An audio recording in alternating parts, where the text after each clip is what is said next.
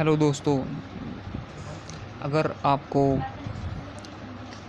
कुछ जानना है डिजिटल मार्केटिंग कैसी होती है तो आप बने रहें हमारे चैनल के साथ।